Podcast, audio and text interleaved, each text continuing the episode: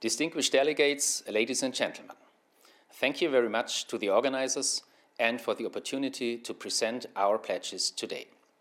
Germany is the fourth largest contributor to the UN peacekeeping budget. Our soldiers and police officers currently serve in seven UN peace operations.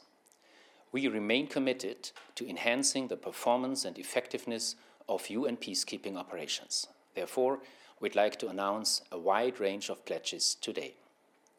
Germany provides the medium utility helicopter unit for MINUSMA in Gao until June 2024.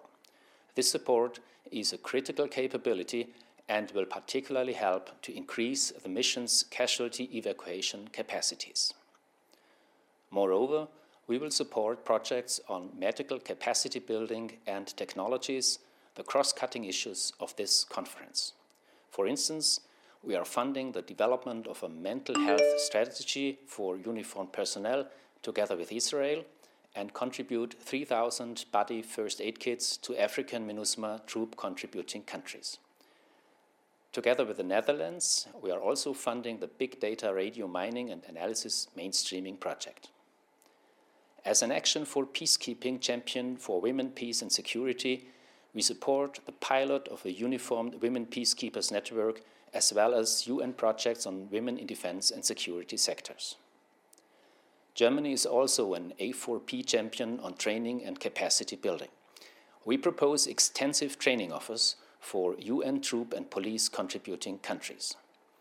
International participants may take part in the Integrated Tactical Protection of Civilians course as well as in the UN Military Observer course with a particular focus on women in peace operations.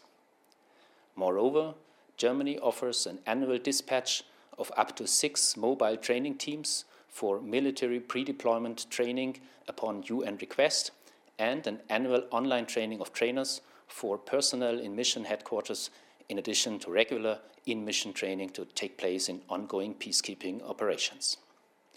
For police contributing countries and missions, Germany offers up to four mobile training teams per year for either generic pre-deployment training or more specific trainings on police-related topics. We are convinced that with today's contributions and our joint efforts, we will further strengthen UN peacekeeping and missions alike. We'd like to applaud Korea's efforts, in particular for its initiative on medical capacity building and training. Ladies and gentlemen, it was a special honor for me to deliver my last speech as outgoing State Secretary of the German Ministry of Defense on my last day in office to the United Nations on UN peacekeeping. Thank you very much.